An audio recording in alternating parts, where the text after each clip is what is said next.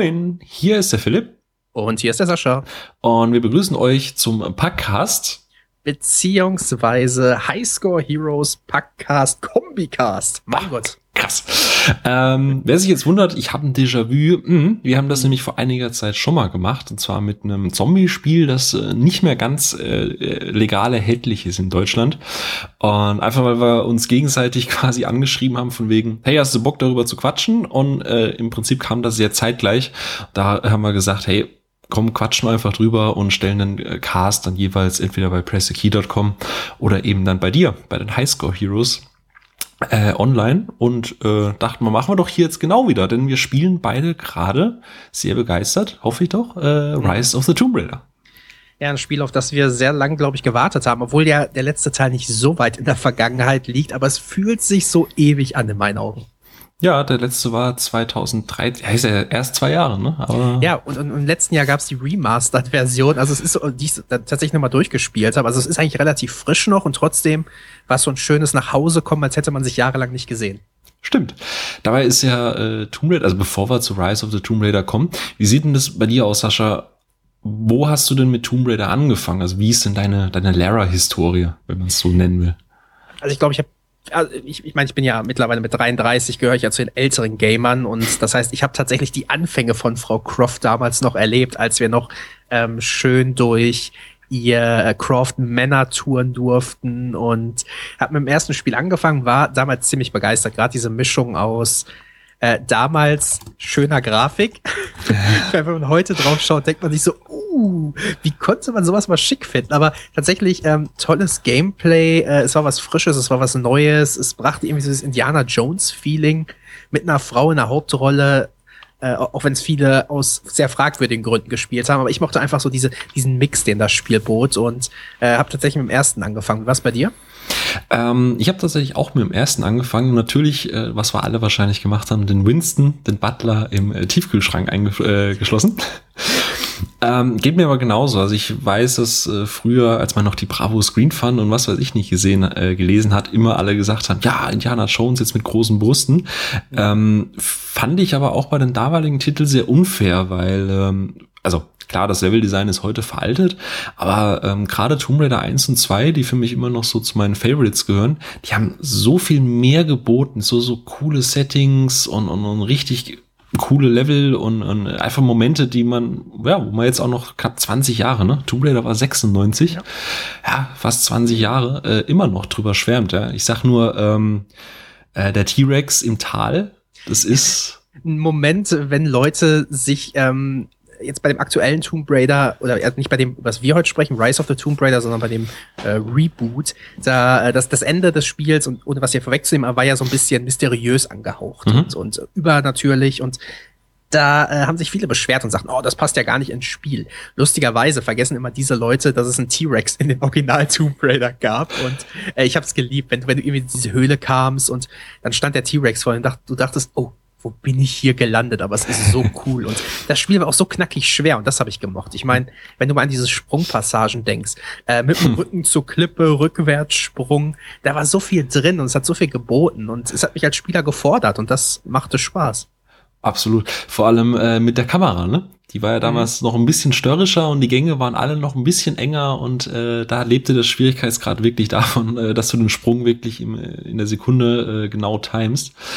Aber habe ich auch nicht so ganz verstanden, muss ich zugeben, weil Tomb Raider war schon immer ähm, so eine Mischung aus reale Schauplätze und sehr viel Fiktion und Mystery. Mhm. Also ähm, gerade auch Teil zwei, ne, du, du bist ja erst an der chinesischen Mauer und dann bist du noch in Venedig. Also die beiden Level kenne ich auch bis heute immer noch auswendig. Ich habe vor kurzem auf dem iPhone da gibt's ja die ersten beiden äh, zum Spielen. Ist zwar steuerungstechnisch furchtbar, aber ich kenne die immer noch auswendig. Also selbst jetzt noch nach 20 Jahren äh, weiß ich noch genau, äh, wo an welcher Mauer welcher Steindrache versteckt ist.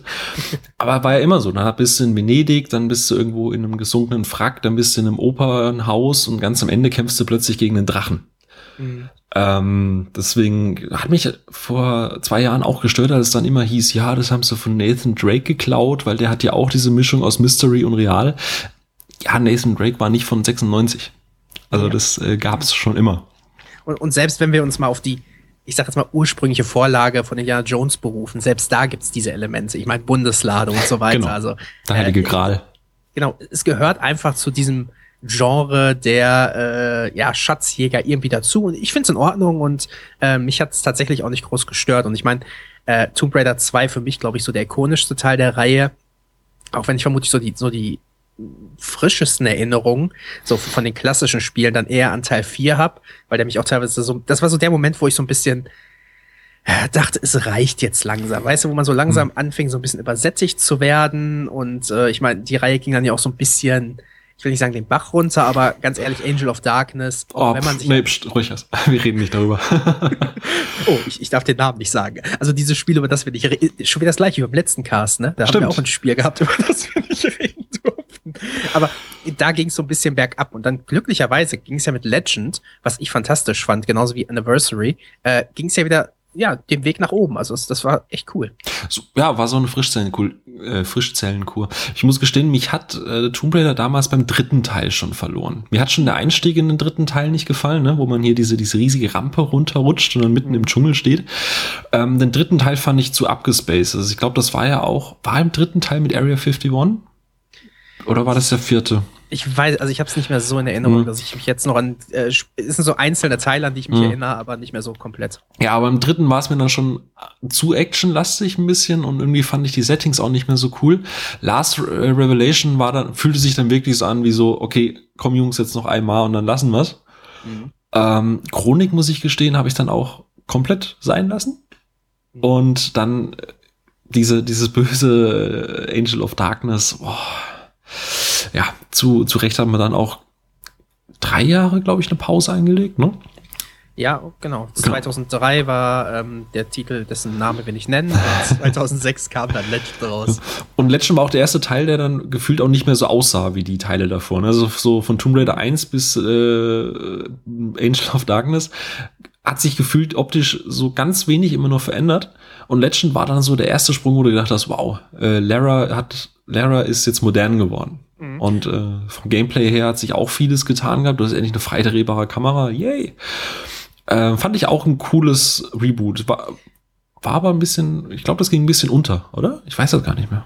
Ich weiß nicht, ob es sehr unterging. Also ich, das, warum ich mal sehr schöne Erinnerungen mit Legends verbinde, ist die Tatsache, dass das so das erste war, was ich jemals in Bezug auf ähm, Gaming-Journalismus online gemacht habe, weil ich mir damals Legend geschnappt habe und dazu ein Video-Review geschnitten habe und äh, was ich die Ta irgendwo noch auf meinem ganz ursprünglichen, das war noch nicht Highscore Heroes, privaten Channel habe und so ab und an mal anschaue äh, und dann merke, wie stümperhaft das noch alles war. Aber äh, man sieht natürlich schön, wie mich das Spiel damals begeistert hat und deswegen habe ich es eigentlich immer so ja, es hat so einen besonderen Platz in meinem Herzen. Äh, auch wenn ich sagen muss, dass als im letzten Jahr der, der große Reboot kam, dass ich im Vorfeld so dachte, ah, muss das sein? Äh, und als ich ihn gespielt habe, dachte ich, wow, äh, gib mir mehr. Also es war so eine komplette Kehrtwendung von, von den Erwartungen hin zu dem, was ich dann wirklich gespielt habe. Vor allem, weil es ja auch relativ unbeständig war. Ne? Du hattest ja, wie gesagt, 2006 äh, Legend als Reboot quasi. 2007 kam ja dann diese ähm, Anniversary Edition, wo der, der erste Teil nochmal aufgelegt wurde. Es war auch ein schönes, äh, äh, schöner Rück, eine schöne Rückführung an, an das Original. Dann hast du ja relativ schnell das Tomb Raider Underworld gehabt, das ich persönlich auch ziemlich cool fand, weil ähm, ich mag eigentlich die Unterwasser-Levels in Tomb Raider generell nie. Ähm, aber Underworld mochte ich. Hast du den gespielt? Äh, ich habe tatsächlich nur den Anfang gespielt, also wurde vom Boot, äh, ich glaube, vom Boot aus gestartet oder sowas. Ähm, aber da Dieser Klippe, ne? Dieser Insel da. oder was? Ja, genau, irgendwie sowas in der Art. Also ich, ich habe, für mich kam es vielleicht zu schnell, auch wenn jetzt zwei Jahre zwischen Legend und äh, Underworld lagen. Das war vielleicht dann für mich wieder so ein, ach, jetzt rutschte wieder in dieses Schema rein, wo ich gesagt habe, ich lasse einfach mal die Finger davon. Und dann war ja erstmal wieder fünf Jahre komplett gar nichts. Und dann haben sie schon wieder ein Reboot. Und dann bin ich komplett bei dir, habe ich auch so gedacht, oh je, noch hübschere Grafik. Hm. Aber dann muss ich sagen, dann haben sie ja äh, auch äh, hier mit Rihanna Pratchett durchaus eine, eine fähige Schreiberin mit an Bord geholt. Und dieses, ich bin ja da anfällig dafür, aber dieses Back to the Roots Gelaber, da, da, da springe ich ja ab und zu gerne mal drauf an. Und da hatten sie mich dann. Also es war so, okay, Heranführung, nochmal komplett auf Null, alle Teile sind vergessen, jetzt äh, schreiben wir die Figur neu. Und ich denke mal, so nach dem langen Zeitraum seit 96 ist das durchaus legitim, wenn du sagst, okay, ich erde eine Figur, ich bringe die jetzt mal wieder in die aktuelle Zeit mit aktuellen Gameplay-Mechaniken. Und ähm, ja, ich glaube, wir haben ja letzt auf Twitter uns auch unterhalten mit dem Tim von äh, Games Generation. Ähm, wir beide mochten das Reboot ja sehr gerne, aber ich weiß, dass es sehr, sehr viele Leute da draußen gibt, die das ja nicht gehatet haben, aber die furchtbar enttäuscht davon waren. Ich glaube, es gab auch schon viel äh, Hate für das Spiel. Also, äh, was sich ja in vielerlei Hinsicht auch darauf beruft, dass das Spiel sehr brutal war an vielerlei mhm. Punkten. Und das hat man ja glücklicherweise in Rise of the Tomb Raider so ein bisschen zurückgeschraubt. Ähm, persönlich, vielleicht liegt es daran, dass ich nicht so häufig gestorben bin, dass ich nicht so häufig in der Falle gelaufen bin, dass ich nicht so häufig gesehen habe, wie Lara der Kopf abgerissen wurde, dass mir das gar nicht so negativ aufgefallen ist. Ähm, ich fand einfach, es war eine, eine sehr gelungene Origin-Story. Ähm, jede Story-Komponente, sicherlich so ein paar Sachen, die sind so ein bisschen, äh, wo man vielleicht nicht so 100% mitschwimmen muss, aber ich fand als Geschichte was toll erzählt und es hat eine perfekte Grundlage einfach geboten. Ich meine, es war ja, ähm, aber es ist sehr anders im Vergleich zu Rise of the Tomb Raider. Ich meine, in, in Tomb Raider war Lara einfach jemand, der musste handeln. Sicherlich, das ging alles ein bisschen schnell. Also erster Bogen gefunden, danach haufenweise Leute umgebracht, was ja auch immer so ein großer Kritikpunkt ist. Mhm. Äh, aber sie hat reagiert und jetzt ist sie halt die aktive Schatzjägerin. Und das gefällt mir sehr gut. Also es ist eine logische Entwicklung, die das, weil der, der Franchise jetzt durchmacht, finde ich stimme ich zu. Äh, ich noch mal kurz auf Tomb Raider zurückzukommen. Ich fand das eigentlich auch sehr geil, dass man sagt, man, man hat diese Insel, aber du hast so unfassbar viele Settings gehabt, dass sich das nie angefühlt hätte, als hättest du da irgendwie ein beschränktes Setting. Mhm. Ähm, ich fand, das haben sie relativ geschickt gelöst und das gleiche machen sie ja jetzt quasi auch wieder mit ähm, Rise of the Tomb Raider. Ja? In, der, in der Vorschau ist ja alles sehr, sehr eislastig, sehr, ähm, sehr viel Schnee, Gletscher und so weiter ähm, hast du zwar sehr viel, aber sie haben wieder ganz geschickt ganz viele verschiedene Settings mit reingebaut. Also mhm. ich glaube, man sollte sagen, wir sind beide noch nicht ganz durch. Ich bin ungefähr bei 80 Prozent. Ich bin bei, bei 30 oder sowas, also noch nicht ganz so weit. Äh, aber es, Fortschrittsanzeiger hängt ja eh so ein bisschen daran, wie viel du in der offenen Welt machst. genau. Ähm, und was du auch schon gesagt hast, es gab so ein paar Sachen in Tomb Raider, die hatten sie nicht ganz so gut gelöst. Ähm, darunter fand ich zum Beispiel, was ich verschenktes Potenzial fand, war der Survival-Aspekt. Weil du mhm. hast ja immer gesagt, Survivor ist born. Und dann deine erste Mission ist ja, dass du den Bogen findest und dann dein, dein ganz spektakulär und ganz tief traurig dein erstes Reh erlegst. Ähm, und dann im Endeffekt musst du nie wieder ein Tier schießen. Mhm. Ähm, und das haben sie jetzt halt auf jeden Fall geändert. Äh, du hast gesagt, oder wie du schon gesagt hast, es ist jetzt eine offene Welt. Und du kannst sehr viel sammeln und sehr viel jagen. Genau, und es hat eine Relevanz, das ist das Wichtige. Also es geht nicht nur darum, einfach hinauszuziehen und Hasen, äh, Vögel oder Rehe zu schießen, sondern alles, was man jetzt halt davon erbeutet, äh, ist wichtig. Das heißt, wenn, wenn ich losgehe und ein Hirsch schieße, kann ich sein Fell nutzen, um Kleidung zu verbessern. Wenn ich äh, eine Erzader finde, kann ich ihn nutzen, um irgendwas zu bauen. Und ähm, es kommt dieser Survival-Aspekt, auch wenn der jetzt nicht äh, dahin geht, dass man jetzt Essen trinken muss, aber der Survival-Aspekt selbst kommt fantastisch rüber. Tatsächlich auch fast noch stärker als beim ersten. Mhm. Tragischerweise irgendwie. Wobei das nicht schmälern sein soll für den ersten, aber das Ganze fühlt sich, wie du sagst, einfach dynamischer, runder an. Alles, was du irgendwo findest, was vorher wie ein Setpiece wirkte, wirkt jetzt einfach viel organischer in diesem, in diesem, in dieser Welt, in dieser Geschichte, die, die Rise of the Tomb Raider erzählt. Ähm, apropos Geschichte, kurzer Einwurf an der Stelle. Da wir beide noch nicht durch sind, haben wir auch vor, das Ganze relativ spoilerfrei zu halten. Ähm, ja. Sollte irgendwie speziell was angesprochen werden, werden wir davor kurz eine Warnung aussprechen. Genau. Ähm, aber im Prinzip, Sascha, magst du mal zusammenfassen oder so ein grobes Summary, um was geht's denn eigentlich in Rise of the Tomb Raider? Also Lara ist ja von der Insel geflohen. Mhm. Und ja, was, was, was steht denn jetzt an? Ja, also nachdem sie ja wirklich in diese Rolle gezwängt wurde im ersten Teil, ist sie jetzt wirklich aktiv hinterher als äh, ja, Schatzjägerin sozusagen äh, Dinge gut zu machen, die in der Vergangenheit schiefgelaufen sind. Und das ist eine Geschichte, die sich rund um ihren Vater dreht. Denn ihr Vater äh, hat ebenfalls einem großen Geheimnis nachgejagt. Das hat seinen Ruf ruiniert und Lara macht sich jetzt auf, um ja diese Sache ungeschehen zu machen. Ich meine, wir wollen nicht zu weit vorweggreifen, wie weit das gegangen ist mit dem Vater, aber ähm, es sorgt einfach dafür, dass das Lara diesen Wunsch hat, ähm, ja, ihr, den Namen ihres Vaters reinzuwaschen. Eigentlich so eine relativ simple Grundstory, die uns geboten wird. Dann wird uns noch so eine Geheimorganisation namens Trinity reingeworfen. Ähm, also vom Grundkonzept ist es sehr einfach und ich, ich war dann tatsächlich überrascht, wie tief das Ganze geht, storytechnisch, auch wenn viel der Geschichte einfach durch irgendwelche Dokumente und sowas erklärt wird. Ist ja auch ein Punkt, der, der, der sehr oft kritisiert wird, auch im Vorgänger, dass viele sagen, ähm, die Story ist zu oberflächlich, die Charaktere mhm. sind zu eindimensional. Vorweg muss man sagen, Tomb Raider oder die ganzen Tomb Raider waren noch nie Geschichten, die groß in die Tiefe gingen. Die Schauplätze waren immer die Geschichten, also fand ich zumindest.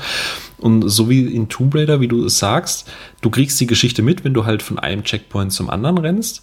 Wenn du über die Zeit nimmst, um diese Tonbandaufnahmen zu suchen, äh, Dokumente zu suchen, ähm, kriegst du viel, viel mehr Tiefe in diese ganze Geschichte. Ob das jetzt vom Storytelling oder der Art, wie man das macht, der richtige Weg ist oder nicht, das steht auf einem anderen Blatt Papier. Aber wenn du dir die Mühe gibst und Sachen oder auch Gespräche lauschst, wenn du Gegner nicht gleich abschießt, sondern ihnen einfach mal zuhörst, was sie zu erzählen haben, kriegt diese ganze Welt, in der du dich äh, befindest, plötzlich eine Tiefe. Jeder Gegner kriegt so eine Art von Profil. Und ich mhm. finde, da, also da stimme ich dir zu. Ähm, das war im 2013er äh, Reboot, war das gut gelöst, aber jetzt ähm, obwohl die Grundgeschichte relativ simpel ist, habe ich trotzdem das Gefühl, das ist authentisch. Also auch der, das Ganze wirkt greifbar. Es wirkt auch ähm, tatsächlich sehr persönlich, finde ich. Denn gerade diese äh, Tonbandaufnahmen, die alten Dokumente, die du findest, ähm, die, die, erzählen ja dem, was du jagst. Ähm, geben die einfach ein sehr starkes Profil und du es liest fast alles aus der Perspektive von einer Person. Das heißt, wenn du den Level anfängst oder wenn du ein Gebiet anfängst, findest du ein Dokument von einer Person und je mehr Dokumente du findest, das ist immer wieder die gleiche Person meistens, die was schreibt. Und du kriegst dann so, so einen ganzen Hergang mit, was damals passiert ist und beginnst so ein Bild dir vor deinem geistigen Auge zu bauen. Das, man kann, kann sich definitiv darüber streiten, ob es perfekt gemacht ist, weil ich finde es zum Beispiel relativ nervig, dass ich diese zum Beispiel Tonbandaufnahmen nicht im Hintergrund abspielen kann, sondern dass ich immer, wenn so ein Dokument aufgeht und das liest einer schön vor, dass ich den Controller eigentlich aus der Hand legen kann und zwei Minuten nichts zu. Ähm, das stört mich so ein bisschen, aber wenn man sich wirklich die Zeit nimmt und diese ganzen Sachen findet, ähm, bildet sich ein deutlich besseres Bild der Story, was man vielleicht hat, als wenn man nur den Hauptmissionen folgt. Mm, absolut.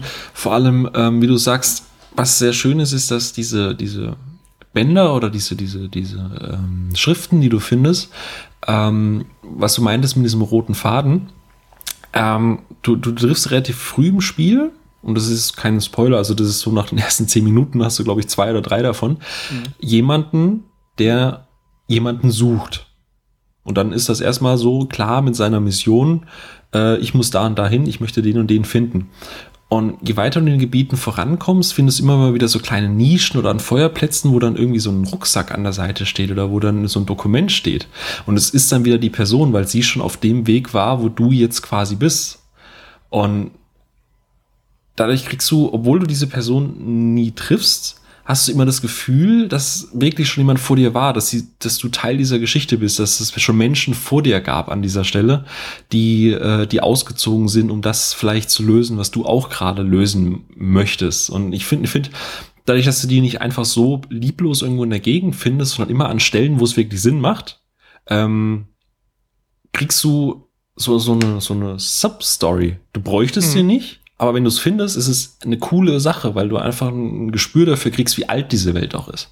Ja, finde ich auch ziemlich gut gemacht. Ähm, wie gesagt, du, du, ziehst einfach deutlich mehr raus. Und ich war tatsächlich überrascht, wie religiös die Geschichte ist, ohne jetzt zu sagen, ohne das Kind jetzt hier beim Namen zu nennen. Aber ähm, das kann manchmal sehr aufgesetzt wirken. Ich finde aber in diese Welt, wo einfach eine, eine Historie erzählt wird, äh, da passt das sehr gut rein. Und es ist ja schon eine Story, die so ein bisschen nah an, zumindest in Teilen an äh, unserer Geschichte angelegt wird, die nicht so 100% fik fiktiv schon, aber die äh, ziemlich religiös an unserer Religion der Christen angelegt ist. Und ich, ich fand das sehr erfrischend, wie, wie das erzählt wird und dass man diesen Weg geht. Hm. Vor allem hast du natürlich auch, ähm, das hat man auch in den Trailern schon gesehen, das ist auch an der Stelle kein Spoiler, au außer natürlich, man hat die Trailer nicht gesehen, dann äh, Vorsicht. Ähm, der, der, der Hauptbösewicht ist ja der äh, Konstantin. Mhm. Und natürlich hat er auch Namen im Gesicht und ist Anführer dieser religiösen Sekte und er hat auch zwei Löcher an den Händen. Ähm, wobei du dann erstmal denkst, okay, so typisches Abziehbildchen. Ähm, aber tatsächlich findest du dann auch später Tonbänder, wo dann vieles, was er tut, in so inneren Monologen, die halt aufspricht, in Frage gestellt wird. Und später, ähm, da darf ich jetzt auch für dich nicht spoilern, aber es, verdammt, das ist, kannst du nicht wenigstens weit spielen. Ähm, vieles ähm, wird greifbarer, sagen wir es mal so. Okay. Mhm. Aber wenn du die Tonbänder zum Beispiel nicht finden würdest, würde das viel mystischer bleiben, als es vielleicht im Endeffekt sein könnte. Mhm. Also ähm, das finde ich sehr schön, dass du dann eben einfach die äh, selbst gestalten kannst, wie du die Story erleben möchtest. Also, wie gesagt, ob man das jetzt gut findet oder nicht, oder ob man alles auf dem Silbertablett servieren wollte, aber da kann man ja spätestens auch seit Bioshock drüber äh, diskutieren. Wenn du Bioshock nur durchspielst, ist es halt ein guter Shooter. Wenn du die Tonbänder anhörst, dann ist es halt ein sehr guter Story-Shooter. Mhm. Das stimmt. Also es ist, es ist ähnlich wie die, wie die, äh, die, die Challenge-Gräber äh, eine optionale Sache, aber es, es lohnt sich wirklich der Sache nachzugehen, auch wenn man manchmal so ein bisschen erschlagen werden kann von der Welt. Wo, wo ich im Vorfeld so ein bisschen Angst hatte, war, wie man die Sache des Nachfolgers an sich regelt. Denn du, kann, es gibt ja zwei Arten, wie du an direktes Sequel rangehen kannst. Entweder du beraubst dem Helden aller Fähigkeiten oder du lässt ihn direkt relativ mächtig wie im Vorgänger auftreten. Im besten, bestes Beispiel Arkham Knight. Du hast direkt alles zur Verfügung, was Batman irgendwie hat. Ähm, ich habe hier so ein bisschen, ein bisschen Sorge gehabt, wie man es macht, äh, wie man es logisch umsetzt. Aber ich finde, wie man es hier gemacht hat, äh, und ohne jetzt zu spoilern, aber Lara fängt relativ basic wieder an. Ähm, man hat es aber tatsächlich sehr logisch erklärt, warum es so ist. Vor allem hast du ja auch die wichtigsten Fähigkeiten, die auch sinnvoll sind. Also ich sag mal, du hattest am Anfang einen Nicht-Abenteurer, den du zum Abenteurer und Actionhelden gemacht hast. Mhm. Und ähm, jetzt hast du eine Figur, die einfach Abenteurer ist. Das heißt, wenn sie zum Klettern geht, sie hat ihr Kletterzeug dabei. Du musst nicht mehr lernen zu klettern, du musst nicht mehr lernen, wie man in Klippen hochspringt, sondern sie kann das einfach. Und da ist der Anfang, finde ich persönlich, sehr gut gelöst. Zum einen hast du äh, mit Jonah eine, eine Figur aus dem Vorgängerteil, der dich erst auf dem Anfang ein bisschen begleitet wahrscheinlich sogar der sympathischste Charakter aus dem Vorgänger. Ich glaube, der einzige, der auch so ein bisschen was wie Profil bekommen hat, neben der anderen, ich habe den Namen der, schon Der einzige, an den ich bei erinnere. ja, eben. Das und ähm, ja, und dann geht's auch relativ schnell los, dass halt, äh, wie man es aus, aus den Vorgängern kennt, irgendwas bricht zusammen, du musst irgendwo entlang hetzen und dann ein bisschen Quicktime. Wobei der Anfang da ein bisschen irreführend ist, weil so Trigger, Triggermäßig, wie es am Anfang ist, wird's später nicht mehr. Genau. Ähm, du wirst am Anfang quasi noch mal so ein, noch mal ins kalte Wasser geworden, so von wegen, okay, denk dran, hier ist Springen, hier ist Laufen und so kletterst du da hoch und äh, du hast deine Pickel, Eispickel dabei und mit denen kannst du auch noch hin und her schwingen, so und jetzt viel Spaß. Ähm, und ich denke mal, das reicht, glaube ich, auch am Anfang, um sie nicht zu entkräftigen, aber auch nicht, um sie gleich übermächtig werden zu lassen. Und ihren Bogen genau. hat sie, glaube ich, gleich, ne? Den Bogen kriegt sie relativ schnell und äh, den Rest kriegt man dann ja auch relativ schnell. Man kriegt ein paar neue Sachen, was ich auch sehr schick gemacht finde. Und äh, es ist dann, wie gesagt, nicht, dass du jetzt ewig warten musst, um durch das Spiel zu kommen, um, weiß ich nicht, wieder dein äh, hier dieses die, die Seilpfeile zum Beispiel zu kriegen. Das passiert alles relativ flott und ähm, das, das motiviert natürlich auch, wenn du jedes Mal was Neues freischaltest. Fand ich persönlich einfach gut geregelt. Vor allem kann sie auch gleich damit umgehen. Also, ja. also wie gesagt, es ist, es ist gleich nochmal, um auf den Anfang zurückzukommen. Ähm, bei der Expedition geht halt, welche Überraschung, was schief? Surprise, äh, surprise. Surprise. Und ähm, sie weiß dann aber auch gleich nicht erst so, oh, was mache ich denn jetzt? Hm, sondern sie sagt, okay, ich brauche Futter, ich brauche Holz äh, und ich bastel mir jetzt einen Bogen. So. Mhm. Und dann äh, gehst du los, und dann ist, kommt halt die erste Neuerung, du kannst Holz sammeln. Also es ist nicht mehr so, dass überall angezündete Feuer irgendwo mitten in der Pampa stehen, sondern du hast so verlassene Feuerstellen und du musst dann auch erstmal Feuer machen. Und sie kann auch selber schon direkt Feuer machen. Mhm. Ähm, dann bastelt sie sich einen Bogen und er legt sich auch dann gleich das, äh, das Vieh. Also sie wirkt einfach wie eine Figur, die weiß, was sie da tut. Sie ist eine, äh, eine, eine Abenteurerin und es ist was schiefgelaufen und sie weiß jetzt, wie sie überlegen muss. Genau, das ist der komplette Unterschied zum ersten Teil, wo sie ja noch verängstigt war, gar nicht wusste, wie sie mit der Situation umgeht. Jetzt hier, die Sache ist einfach nicht so gelaufen, wie sie laufen sollte, aber Lara kann direkt das Beste raus machen. Und deshalb hat man auch in keinster Weise irgendwie, ähm, also zumindest ging es mir nicht so, dass ich irgendwie daran gezweifelt hätte, warum sie das jetzt tut, sondern das war, okay, das ist Lara Croft, äh, es ist ein bisschen Zeit vergangen, das ist jetzt ihr Leben und also sie arrangiert sich mit jeder Lage und das, das finde ich äh, sehr clever und sehr logisch gelöst. Und vor allem geht es diesmal auch relativ fix, bis du auf die ersten Gegen, äh, Gegner stößt, die du dann auch äh, beseitigst. Genau, und wie du da mal vorgehst, ist natürlich wieder die, komplett dir überlassen, was ich auch mal sehr schön finde. Und man hat ja sogar ein paar Neuerungen eingebaut, also dass man jetzt mehr Stealth-Elemente hat, dass du Gegner zum Beispiel in Büsche ziehen kannst, was ich sehr schön finde, denn ich bin tatsächlich eher der Schleicher. Also ich ähm, weiß nicht, wie viel Spielstunden ich jetzt habe, aber ähm, ich habe tatsächlich noch nicht einmal das Maschinengewehr oder irgendwas abgefeuert. Ich arbeite nur mit dem Bogen und ich arbeite nur mit teilweise Giftpfeilen und äh, ich bin da sehr sneaky.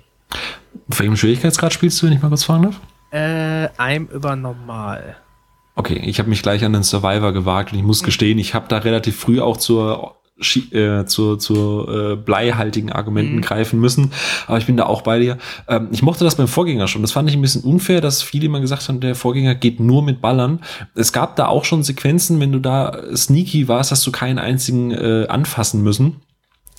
Ähm, war aber, wirkte aber halt nie so ganz rund und jetzt wie du sagst, wirkt das, wirkt das ähm, authentischer einfach, weil äh, du, du kannst, du hast das so Zweiergrupps und wenn du dich da ranschleichst und dann eben ins Gebüsch ziehst und anderen von mir aus vergiftest, äh, merken die anderen nichts und es wird kein Alarm ausgelöst. Wenn du natürlich reinrennst und sagst, ey, Alter, und Rambo abziehst, äh, dann, dann hast du natürlich entsprechend mehr, die auch so, dann bringt dann auch Verstecken nichts mehr. Also dann kannst du dich wieder ins Gebüsch stecken, die wissen aber, wo du bist. Wobei äh, es nicht mehr möglich ist, das Spiel komplett äh, Stealth durchzuspielen. Dafür gibt es hier und da einfach Szenen, äh, wo du eingeschlossen wirst, wo ein Feuer ausbricht, wo dich äh, dir bewaffnete Gegner entgegenstehen. Aber äh, das finde ich nicht schlimm. Das, das ist logisch im Verlauf dieser Story. Ähm, dass das nehme ich dem Spiel nicht mehr übel, dass ich dann ab und an äh, vielleicht irgendwie äh, also in dem Fall, wenn ich zum Beispiel merke, dass so bewaffnete Gegner mir entgegenkommen, dann weiß ich genau, mein Bogen bringt nichts, dann versuche ich es mit Ausweichen und schön mit der Axt ein bisschen drauf. Das funktioniert dann zumindest, dass ich das Maschinengewehr in der Tasche lassen kann. Und ähm, im Gegensatz zu, zu, zu zum Reboot vorher, ähm, finde ich, haben die Gegner, die Widersacher, äh, mehr Profil bekommen. Es gibt dann immer so ein paar Szenen, ein paar Zwischensequenzen, wo einfach charakterisiert wird, dass man vor denen also dass es keine gesichtslosen Menschen sind wie im ersten Teil, die halt einfach irgendwie da sind in, in Hundertschaften, sondern ähm, die haben ein Ziel, die haben eine Mission und dafür gehen sie über Leichen. Und das wird halt vorher eindrucksvoll halt gezeigt, wie skrupellos sie sind gegen jeden, also teilweise auch gegen ihre eigenen Leute. Und ich finde, dadurch ist die Hemmschwelle, dass du sagst, okay, ich gehe da jetzt äh, nicht ganz so zimperlich vor, ein bisschen niedriger als zum Beispiel im Vorgänger, wo du gar nicht weißt, was, was machen die da eigentlich? Warum sind die hier? Die wollen ja eigentlich auch nur weg. Hm, das stimmt. Äh, wobei manchmal denkt man sich schon, mein Gott, hättest du nicht einfach eine Person äh, im Sleeper Hole packen können, Lara? Musstest du dem das Messer jetzt in den Nacken stecken? Aber es sind keine guten Leute und ähm, es ist weiterhin eine Kill-or-Be-Killed-Situation. Das darf man nie vergessen. Ähm, deswegen, das ist was, was mich persönlich jetzt auch nicht stört. Äh, da, da, werden sich Leute dran stören, definitiv. Äh, ich wie gesagt, ich, ich finde es logisch in dieser Welt. Also ich habe jetzt in der Welt nichts erlebt, wo ich sagen würde, boah, das stößt mir vom Ablauf her so sehr auf. Das sind dann eher mechanische Sachen oder sowas, die mich stören. Oder ähm, dass man eigentlich fast erschlagen wird von dieser offenen Welt. Ich, ich weiß nicht, wie es dir geht. Ich habe ähm, im Vorfeld mir keine großen Trailer angeschaut. Ich habe einen gesehen, war begeistert. Äh, mein Hype wurde ein bisschen gebremst, als ich von der Exklusivität gehört habe. Ähm, aber am Ende ist es Tomb Raider und ich war gespannt drauf und habe aber nicht so diese offene Welt mitgekriegt. Und als ich dann zum ersten Mal hier wirklich so ein Areal betreten habe und gemerkt habe, warte mal, hier gibt's Nebenaufgaben, hier kann ich rumlaufen, kann äh, alles aufsammeln, was irgendwo rumliegt, kann Schätze finden. Ich fühlte mich fast erschlagen und das ist ein totales äh, First World Problem an der Stelle. Open World Problem. Äh, ja, äh, total. Äh, und vielleicht liegt es auch daran, dass momentan so viele Spiele Open World sind, dass ich mir einfach so ein bisschen eine geführtere Erfahrung manchmal gewünscht hätte. Aber das ist tatsächlich eine sehr persönliche Sache von mir und das kann ich nicht als Kritik für irgendjemand sonst ansehen. Aber es ist einfach so viel zu tun und ich weiß nicht, wie viele Stunden man in das Spiel reinstecken kann, aber es sind eine Menge. Das stimmt auf jeden Fall. Ähm, vor allem ist es auch sehr fies, ne? Du bist ja am Anfang quasi auf diesem Berg und alles ist so ein sehr geschlossenes Areal und alles ist erstmal sehr, sehr übersichtlich. Und gerade in der ersten Map, die du bist, wo es so ein paar Sammelsachen gibt, mhm. also in diesem kleinen Bereich, ganz am Anfang, da fühlt sich das alles so organisch an. Dann hast du da so einen Monolithen, den du finden kannst, dann hast du dort ein bisschen Holz, das du sammeln kannst. Und alles wirkt irgendwie noch nicht so ganz erdrückend.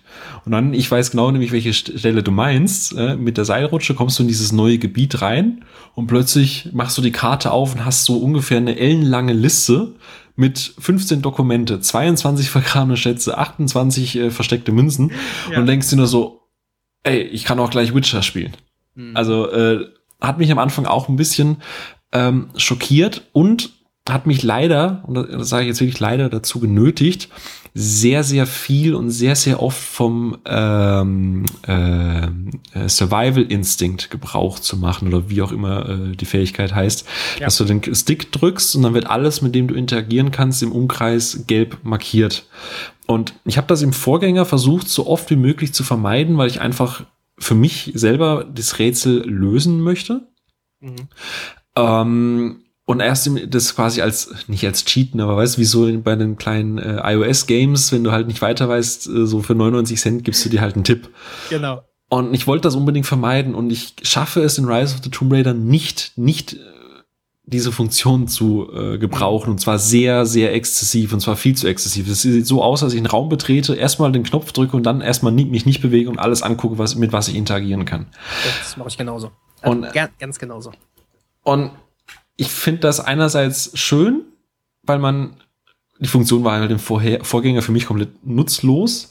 Mhm. Auf der anderen Seite fände ich es cool, wenn du nicht alles angezeigt bekommen könntest von Anfang an. Also es gibt sp äh, später, du kannst ja Upgrades wieder machen. Es gibt ja wieder diesen Skilltree. Und es gibt ein paar Sachen, das ist zum Beispiel, dass wenn du in der Nähe von Gestrüpp oder von Bäumen bist, werden diese automatisch markiert.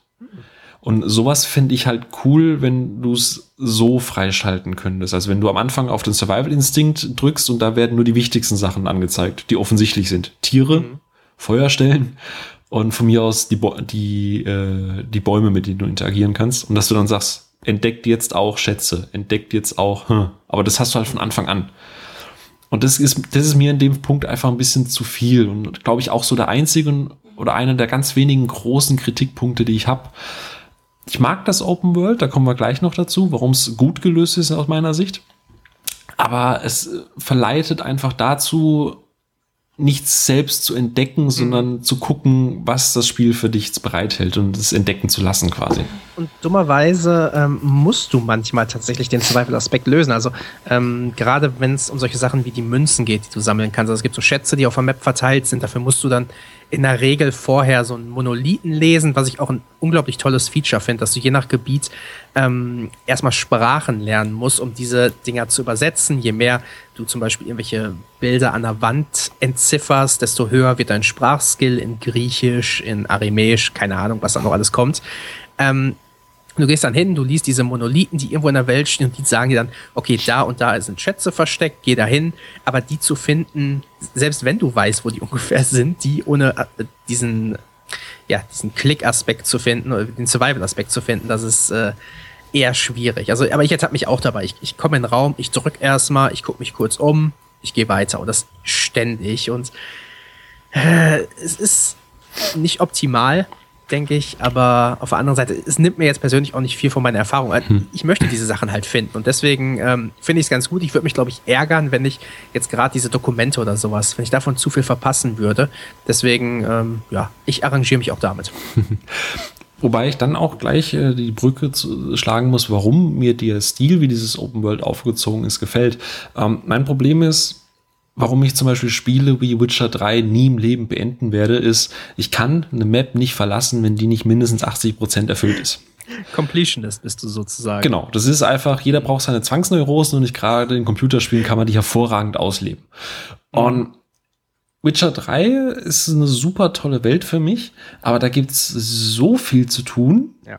Das ist ein kompletter Over Overload einfach. Und ich, ich krieg das nicht gehandelt. Es ist nicht, dass ich eine Pro Progression hätte, dass ich einen Fortschritt hätte, wenn ich das hier beende, verändere ich dadurch irgendwas. Oder es macht mhm. Sinn, dass ich das jetzt mache.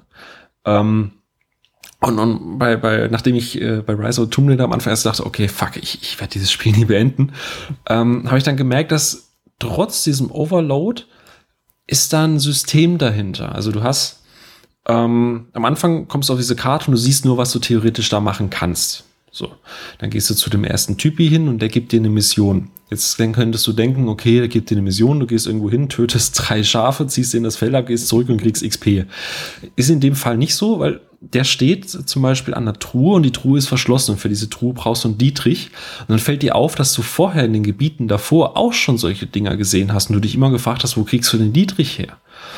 Und die Sachen, die die dir geben, sind tatsächlich sinnvoll. Wenn du sie nicht hast oder wenn du die Mission nicht machst, wirst du nicht bestraft.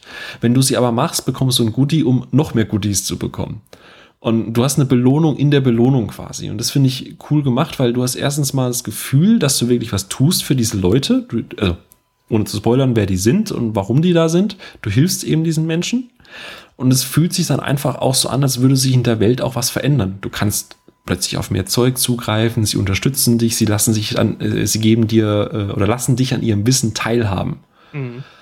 Und ich finde, es ist sehr belohnt und macht für mich das Ganze viel runder und viel angenehmer, wenn, wenn man, wie gesagt, den ersten Schock erstmal überwunden hat. Das stimmt. Also ich, ich habe ähm, glücklicherweise nicht so eine Zwangsneurose, dass ich sage, ich muss alles abschließen, sondern ich habe einfach gelernt, gerade dadurch, dass wir auch so viele Open-World-Spiele mittlerweile haben und fast jedes Spiel irgendwie mittlerweile eine Open-World-Komponente hat, dass ich mir irgendwann gesagt habe, ich muss mich einfach ein bisschen an Story halten. Und so mache ich den Tomb Raider tatsächlich auch. Ich bin auch anfangs ein bisschen rumgezogen, habe geguckt, was kann ich hier machen, ähm, habe gemerkt, das meiste ist wirklich optional. Ähm, das, das bringt einem was, definitiv, wie du schon das Beispiel mit dem Dietrich gesagt hast. Ähm, das ist sehr hilfreich, ähm, aber ich würde dann wahrscheinlich nie zurückgehen direkt, sondern denk mir immer, hey, wenn dich das Spiel so packt, ähm, wie es das Spiel möchte, dann ist das kein Problem, nach Spielende zurückzugehen. Das habe ich zum Beispiel mit Mordor gehabt, wo ich wirklich ähm, heftig die Hauptstory einfach straight durchgegangen bin, wo ich gesagt habe, ich ignoriere diesen ganzen Open World Kram, ich mache jetzt die Hauptstory durch. Und ich war trotzdem so angefixt, dass ich gesagt habe, weißt du was, ich hole hier die Platinum Trophäe, was ich nie in einem Spiel mache, ähm, aber mir gefällt diese Spielwelt, ich mache das Ding zu 100% durch. Und ich denke, so ein Spiel ist auch Tomb Raider, ähm, was in einer sehr dummen Zeit veröffentlicht wurde, in meinen Augen, gerade mit so einer Konkurrenz wie Fallout. Ähm, aber ich denke, gerade in so einer Zeit, wenn ich ein bisschen Downtime habe, ähm, jetzt momentan, ich konzentriere mich mehr auf die Story. Hier und da mache ich ein bisschen was nebenbei, wenn ich so, so ein Challenge-Grab entdecke, die ich wie üblich immer noch toll finde und mein persönliches Highlight in den Spielen mittlerweile sind. Ähm, aber ich, ich, weiß genau, ich kann der Story erstmal folgen und am Ende, irgendwann mal über die Feiertage, gehe ich zurück und äh, sammle diesen ganzen äh, Kram. Aber ich habe jetzt nicht direkt dieses Bedürfnis, ich muss das machen oder ich verpasse was. Das ist ja ganz wichtig. Du darfst nicht das Gefühl haben, oh Gott, ich könnte irgendwas verpassen oder könnte was Wichtiges nicht haben. Stimmt, wobei man sagen muss, fieserweise, bei mir ist es halt äh, eben so, das ist wie beim guten Dealer, das erste Mal ist umsonst, danach musst du zahlen. habe ich gehört, habe ich gehört. Nein, sagt man so. Sagt man so. Nee, aber du hast es ja vorhin gesagt, man kann ja Sprachen lernen. Es ist ja so, es gibt dann Monolithen in dieser Welt und äh, ja, da musst du zum Beispiel Griechisch können. Oder also später Russisch oder Mongolisch, keine Ahnung. Es gibt da verschiedene Sprachen. Und das ist ja das Fiese dann. Du bist dann unterwegs, dann findest du ein paar Schriftrollen ähm, dadurch hast du die Fähigkeit verbessert. Dann gehst du zum Monolithen hin und dann steht dann da, ah, jetzt kann ich das lesen. Es deutet auf verborgene Schätze hin. Dann steht dann da äh, Münzverstecke oder äh, irgendwie neue Dokumente wurden veröffentlicht. Dann gehst du zu den Dokumenten und dann sagst du zu dem letzten, das dir angezeigt wird. Also es offenbart dir nicht immer alles, sondern es ist immer nur ein Teil. Und dann gehst du zum letzten hin und denkst dir so, okay, danach mache ich mit der Hauptstory weiter. Und dann kommst du dahin, dann findest du dort eine Karte und auf dieser Karte sind dann wieder weitere Schätze versteckt. Und es ist dann immer so ein ewiger Kreislauf. Es ist, und, äh, wer jemals ähm, das Vermächtnis der Tempelritter gesehen hat, genau. Nicolas Cage, äh, wo so schön gesagt wird, äh, ein Hinweis für zum nächsten Hinweis, für zum nächsten Hinweis, für zum nächsten Hinweis. Es gibt nie ein Ende. Und das, das ist gerade für solche Spiele so passend auch. Und das ist das Furchtbare, weil Rise of Tomb Raider belohnt dich halt dafür, weil in Dokumenten erfährst du etwas über die Geschichte. Das heißt, selbst wenn du nicht die Hauptstory verfolgst, lernst du etwas über das, was du gerade bist. Und du hast ja am Anfang auch schon gesagt, es ist ja, es hat ja einen geschichtlichen Kerntext in der Mitte. Also du, du, mhm. du, du kommst in einen Bereich, da waren früher die Sowjets, dann ist dann überall russische Inschriften und mit, mit Stalin und mit Propaganda. Dadurch hast du einen realen Bezug. Und ich fand das interessant. Ich wollte wissen, warum ist da so ein Lager und was ist da passiert und, und, und warum sieht das so aus, wie es da eben aussieht. Und äh, dadurch werde ich eben angefixt, viel mehr mich auf die Nebenstory zu, zu äh, fixieren. Mhm. Und die belohnt einen halt dann auch noch. Und das ist ja. halt echt super fies mit Story-Elementen geht es mir tatsächlich aus. Also wenn ich die Möglichkeit, das Schöne ist ja, du weißt häufig, was, wo, was du jagst. Also ich weiß genau, ich kann eine Münze liegen lassen, weil Münzen, äh, dafür kann ich mir neue Ausrüstung oder sowas bei einem der Händler kaufen. Da kann ich sagen, okay, das ignoriere ich erstmal. Aber wenn ich genau weiß, okay, da ist ein Dokument oder sowas und das wird einem glücklicherweise auf der Karte dann meistens angezeigt, dann bin ich auch so, das will ich haben. Und da will ich auch zumindest die, die Story, soweit es geht, erleben, bevor ich dann wirklich weitergehe in dem entsprechenden Gebiet, weil äh, da würde ich, glaube ich, dann doch denken, oh, da fehlt mir am Ende was. Hm. Hm. Ja, dieses Gefühl habe ich eben dauernd, dass mir irgendwas fehlt. schlimm, schlimm, schlimm. Äh, wie findest du denn die, die ähm, Herausforderungsgräber diesmal? Ähm, wunderbar. Großartig. Ich habe noch keins gefunden, das ich scheiße fand. Mhm. Ähm, und die wirken diesmal auch, im Gegensatz zu den vorherigen, nicht aufgesetzt. Und das finde ich das Tolle daran. Weil ähm, die sind immer darauf abgestimmt, wie stehst du gerade in der Geschichte, in welchem Setting befindest du dich. Ähm, in den Trailern hat man es ja schon gesehen, irgendwo ist ein Schiff mitten an der Felswand. Mhm. Denkst dir so, aha, es ist wieder so ein, okay, hey, wir finden die Idee cool, mach das mal. Du findest dann aber überall Dokumente drumherum, die dann erklären, warum das Schiff da ist. Und das greift dann auch teilweise wieder auf, was ich am Anfang gesagt habe, irgendwelche Leute zurück, von denen du vorher schon Dokumente gefunden hast. Mhm. Und dadurch, dass das so geschickt verwoben wird, sind die Gräber herausfordernd, sehr belohnt. Vor allem, es wird am Ende nicht mehr nur eine doofe Kiste geöffnet. Stimmt. Sondern es ist, du, jedes Grab lohnt sich zu entdecken, weil du nicht einfach nur XP bekommst oder ein bisschen Gold oder was auch immer, sondern weil du eine ganz unique Fähigkeit bekommst die dann auch geschichtlich irgendwie, hey, in diesem Buch wird erzählt über die Bogenschützen von sonst irgendwas und dann lernt sie halt eine Bogenschützenfähigkeit. Und das ist so perfekt für, also perfekt ist immer so ein, so ein, so ein mhm. super Wort, aber in dem Fall so perfekt in diese Welt mit eingewoben, dass ich jedes Grab mit absoluter Hingabe gemacht habe. Hm. Es wirkt, ich meine, es ist ja natürlich optional. Das heißt, wenn man dieses Element des Spiels nicht machen möchte, muss man das nicht machen. Ähm, aber ich finde jetzt nicht, dass es, dass du zu sehr danach suchen musst. Also gerade die Gräber sind ja relativ leicht zu finden und das ist immer so schön nebenbei. Ich bin an einigen Gräbern tatsächlich mal ab und an verzweifelt, weil ich dachte, boah, das kann nicht so schwierig sein, wie, äh, wie ich mir das hier vorstelle. Und dann siehst du, ach, da oben geht's noch hoch oder sowas. Äh, aber es ist so motivierend und wie du schon sagst, die Schätze stimmen einfach. Das heißt, du, du hast was wirklich davon. Es ist nicht nur einfach irgendwie die doofe Kiste wie im Vorgänger, sondern es, es lohnt sich und ähm, das motiviert einfach diese, diese Gräber zu machen. Und auch wenn die optional sind, hast du so viel davon und ich, ich glaube, es wird kaum einen geben, der die auslässt. Vor allem, ähm, habe ich ja auch gerade schon gesagt, ich finde es halt toll, dass jedes Grab für sich auch so eine Geschichte ein bisschen erzählt. Ähm, du hast ähm, ich sage jetzt nicht, wann das kommt oder wie das kommt, aber das ist relativ am Anfang. Ähm, es gibt halt so einen Minenschacht und in diesem Minenschacht findest du halt ganz viel, was auf diese die russische Vorbesatzung quasi hinweisen lässt. Also das heißt, dieses Grab, du, es ist jetzt nicht so, wir sind in 2015 und du bist der erste Mensch dieser Welt, der dieses Grab entdeckt, sondern da waren schon, da, da, da sind Schienen verlegt, da siehst du überall Sprengzeug, da siehst du überall Tote oder Leichen und denkst dir, was ist da passiert? Und während du dieses Grab meisterst, erfährst du auch ein bisschen was, was hier früher mal passiert ist, warum die da alle tot sind und wie die Bedingungen damals waren.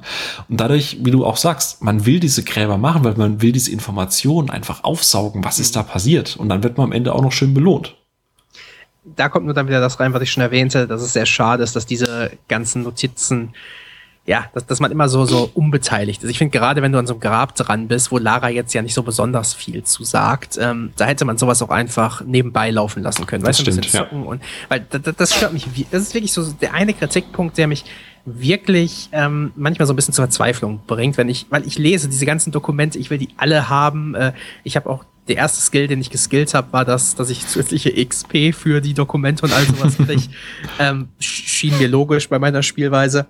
Äh, aber wenn ich dann jedes Mal weiß, okay, Dokument, ja, geil, Story, aber erstmal anderthalb Minuten den Controller weglegen. Da, da, da kommt man so ein bisschen aus dem Flow raus, finde ich. Und ähm, das finde ich sehr schade, dass man es so umständlich gemacht hat, aber vielleicht lernen sie für den nächsten Teil ein bisschen was raus. Vor allem äh, sagst du ja gerade, du hast gerade geskillt. Ähm, der Skill-Tree ist ja fast unverändert zum Vorgänger. Mhm. Ähm, Finde ich aber trotz allem sinnvoller diesmal. Also es gab ja vorher, in, in 2013 gab es ja den Jäger-Skill-Tree. Ich glaube, ich habe da nie was reingesteckt. Weil irgendwie du warst ja so gut wie nie jagen. Und mhm. ich finde, jetzt macht man sich, also zumindest ging es mir so, ich habe mir tatsächlich ernsthaft in einem Tomb Raider Gedanken gemacht, wie ich jetzt Adara skille. Das stimmt. Gerade, es gibt ja auch viele, also Anfang, gerade zum Anfang musst du musst dich immer überlegen, hm, gehe ich mehr auf Kampf, äh, macht es Sinn, vielleicht erstmal die Sachen, wie ich es jetzt gemacht habe, zu skillen, die mir mehr Erfahrungspunkte bringen, was sich ja im äh, längeren Spiel dann eher lohnt, weil je mehr Dokumente du findest und sowas, äh, es, es ist gut. Und ich habe mich selbst jetzt, wo ich so viele Punkte schon verteilt habe, immer wieder dabei, dass ich denke, ach, du könntest ja doch in den Survival Tree ein paar Punkte packen oder vielleicht doch in den Kampf Tree. Weißt du, es gibt nicht so, dass ich sage, ich packe alles straight in einen rein, sondern es gibt immer irgendwo was, was gerade für die aktuelle Situation, für neue äh, Gegnertypen irgendwie passt. Und ähm, ich bin eigentlich bei jedem Skillpunkt, den ich vergebe, denke ich kurz drüber nach. Also es ist kein, kein blindes, äh, ich packe da mal ein paar Punkte rein. Vor allem wirkt das Ganze auch sehr authentisch im Sinne von, äh, was Lara lernt, weil es ist ja, du kannst den Skilltree so aufziehen, ähm, okay, ich bin jetzt eine Killermaschine, zack, jetzt bin ich eine Superkillermaschine und jetzt kann ich zwei MGs halten, sondern alles, was sie halt lernt, also du kannst ja nicht von Anfang an alle, alle Funktionen zur Verfügung, sondern du hast ja so einzelne Perks, also Level 1, Level 2, Level 3, Level 4. Ähm, und so wie du die halt Stück für Stück freischalten kannst, macht das auch von der Entwicklung von Lara Sinn. Also ein paar Sachen kann sie natürlich noch aus dem Vorgänger, äh, sprich gerade was dieses Seil äh, angeht, äh, mit dem, mit dem, äh, dieser, dieses Seilpfeil, Pfeilseil. Mhm. Ähm, die findet's und kann es sofort benutzen. Die muss dann nichts mehr skillen. Die kann höchstens noch skillen, dass sie dafür nicht mehr komplett durchspannen muss. Oder sie kann später lernen, äh, mit dem Bogen äh, zwei Gegner gleichzeitig äh, zu, zu äh, ins Visier zu nehmen. Oder selbst so simple Sachen, dass du den Bogen länger spannen kannst. Genau. Die, äh, was aber Sinn macht, weil äh, klar, je öfter du es benutzt, umso mehr trainiert es natürlich den Bizeps genau. von Lara. Ja? Und äh, dementsprechend kann es sich auch länger halten. Aber ich finde, der, der, der Skilltree wirkt einfach ein bisschen feiner und einfach ein bisschen authentischer überhaupt auch, auch gerade ähm, das Kleidungssystem. Ähm, im, Im letzten Spiel war das ja alles kosmetisch. Jetzt hat Kleidung wirklich eine Relevanz auf Stats und ähm, das, das macht alles Sinn, das ist logisch, das ist nicht so, dass du denkst, ja, gut, oh, im letzten Teil habe ich immer so den Eindruck gehabt, warum sollte ich die Kleidung wechseln? Also ich habe das gewählt, was gut aussah. Jetzt denke stehe ich tatsächlich da und denke mir, hm, die Kommandoausrüstung ist natürlich ganz gut als, als Schleicher, weil die mir äh, Bonuspunkte auf Stealth gibt. Und du bist einfach, und auch je nach Situation, also es macht nicht Sinn, die ganze Zeit das gleiche Outfit zu tragen, sondern du guckst immer so ein bisschen, welche Stats sind für welche Situation am besten. Und das ist eine kleine Änderung, die aber tatsächlich ähm, durchdacht wirkt. Mhm. Wobei ich mir da gewünscht hätte, dass sie noch ein bisschen konsequenter sind. Also gerade, ähm, du kannst, äh, wenn du im Schneegebiet bist, kannst du Lara auch äh, einen Tanktop anziehen. Und es hat aber keinerlei Einfluss. Also ich fände es dann ja. cool, dass du zum Beispiel sagst, okay, du bist dadurch vielleicht schneller unterwegs, aber äh, erleidest irgendwie alle Minute oder kannst einen Bogen nicht so lange spannen, weil die halt die mhm. Finger einfrieren oder so irgendwas. Weil du hast ähm, das ist ganz witzig, wenn du, du hast ja diesen roten Anorak, den du am Anfang hast, diesen Wintermantel. Und wenn du sie dann am Lagerfeuer in das Tanktop steckst, fängt die an zu zittern. Was ja Sinn macht. Aber es hat halt keine Auswirkungen aufs Spiel. Und ich hätte mir da gewünscht, dass sie noch ein bisschen, ein bisschen mehr da reingesteckt hätten. Also, dass man sagt, okay, wenn du im Schneegebiet bist oder du musst viel schwimmen im kalten Wasser, dann musst du eben äh, diese rote Jacke anziehen, damit du dich, äh, damit du nicht an Unterkühlung nach zehn Minuten stirbst, wenn du dich nicht an Feuer auflädst. Und ich finde es erstaunlich, dass man tatsächlich das vergessen hat, da ähm, so ein bisschen auf die Details zu achten. Denn das Spiel ist ja so voller Details. Also selbst das, was du vorhin schon angesprochen hast, dass man jetzt zum Beispiel Bäume ähm, die Äste abmachen muss, wo sie wirklich hingeht und jeden Ast abbrüllt. Nicht jeden Ast, aber hm. so ein bisschen die Äste abbricht. Es ist viel Liebe zum Detail in dem Spiel drin, ähm, was man manchmal an sehr kleinen Stellen wirkt. Man geht nah an der Wand entlang und Lara streckt die Hand aus oder sowas. So, so, das sind kleine Details, die mir persönlich sehr viel Freude machen. Ich weiß nicht, ob da jeder was rauszieht, aber ich denke mir immer, hm, da steckt schon viel Liebe drin in dem Titel. Hm manchmal nimmt man auch einfach die Kamera und guckt sie halt so an. Und das ganz Witzige ist, wenn du sie ins Gesicht gucken möchtest, dreht sie immer den Kopf weg und tut so, als würde sie irgendwo anders hingucken wollen. Ähm, aber sie, sie ist auch immer sehr beobachtet, wie du äh, sehr, sehr, sehr neugierig. Also du, wie du sagst, man läuft an der Wand entlang, sie nimmt die Wand, äh, die Hand raus, um ein bisschen so einen Abstand zu bewahren und trotzdem um das, das Zeug anzufassen, wie, wie, das Material ist. Und in der Zeit guckt sie vielleicht in die andere Richtung, weil da ein, ein Totenkopf liegt. Also alles, was so Details sind, reagiert sie auch drauf. Jetzt nicht akustisch oder äh, mit verbal, aber halt einfach interessiert. Und das mhm. ist, wie du sagst, so kleine Details, auch dass sie durch den Schnee läuft und eine Spur hinter sich herzieht, die dann langsam wieder verweht und so. Das sind so, so kleine Nicklichkeiten. Aber äh, das freut dann eben das Auge, dass man die Zeit genutzt hat, um auch so, so, ein, so die Liebe in, auch in die letzten Ecke zu tragen. und es ist eh ein Spiel, was sehr, sehr stark das Auge freut. Also ähm, es, es, sieht wunderschön aus, dieses Spiel. Ich meine, man beginnt eigentlich mit so einem perfekten Level, der die grafische Brillanz des Titels zeigt und selbst so Schneegebiete, die ja eigentlich sehr langweilig wirken können. Hm. Äh, da hast du teilweise so einen Weitblick, der, wo du, wo du wirklich auch weißt, ich kann bis da hinten hinlaufen. das ist ja ganz wichtig in Spielen. Hm. Manchmal, häufig wird dir irgendwas gezeigt und du weißt, du kommst nie dahin. Äh, Halo ist da so ein tolles Beispiel. ähm, hier weiß ich genau, wenn ich irgendwo einen Turm in der Entfernung sehe, dann kann ich da irgendwie hinkommen. Äh, ich kann vielleicht die Schnellreise nutzen, wenn ich möchte. Übrigens auch sehr toll, dass die drin ist, dass ich nicht das ganze Areal durchqueren muss. Aber ich kann wirklich zu Fuß wahrscheinlich dahin laufen, sobald ich die notwendigen Tools habe. Und äh, grafisch steht man da mal. Also ich ertappe mich, ich habe noch nie groß Screenshots auf Xbox One gemacht. Ähm, wirklich nicht. Also ich habe diese ganze DVR-Funktion noch nie genutzt, aber ich ertappe mich ständig dabei, wie ich Screenshots mache in Tomb Raider, weil es so gut aussieht. Mir tut meine Xbox äh, Timeline auch wirklich leid, weil ich, ich und Scheiße, das letzte Mal, als ich mir in einem Spiel einen, einen, einen Fotomodus gewünscht habe, war Witcher 3, weil es einfach wirklich schöne Ecken hatte. Ja. Ähm, Gerade durch Spiele wie Forza Horizon 2 lernt man so einen Fotomodus halt einfach zu schätzen. Und ich, ich teilweise schaffe ich es in Tomb Raider nicht mehr als drei Schritte zu gehen, ohne schon wieder einen scheiß Screenshot anzufertigen. Einfach weil ja, vieles, man, man, muss sagen, vieles ist künstlich, gerade was die Lichteffekte angeht. Dass dann natürlich mit einem orangenen Licht gearbeitet wird in einer blauen Umgebung, um den Kontrast zu erhöhen, ist natürlich klar. Auch diese Lensflare-Effekte, natürlich ist das alles immer gekünstelt und dass die Sonne immer Lensflare-Effekte wirft. Aber fuck, dieses Spiel ist so wunderschön. Ich möchte eigentlich die ganze Zeit nur Screenshots machen und applaudieren. Das stimmt. Das ist, das ist der Wahnsinn. Äh, Bei 30 Frames. Ja, und, tatsächlich, wir haben im Vorfeld darüber gesprochen, äh, man merkt es nicht so. Also ähm, ich bin ja, also ich bin jetzt nicht großer Vertreter von, der sagt, ich muss 60 Frames in einem Shooter haben, sondern ein Spiel muss rund laufen. Das ist für mich wichtig.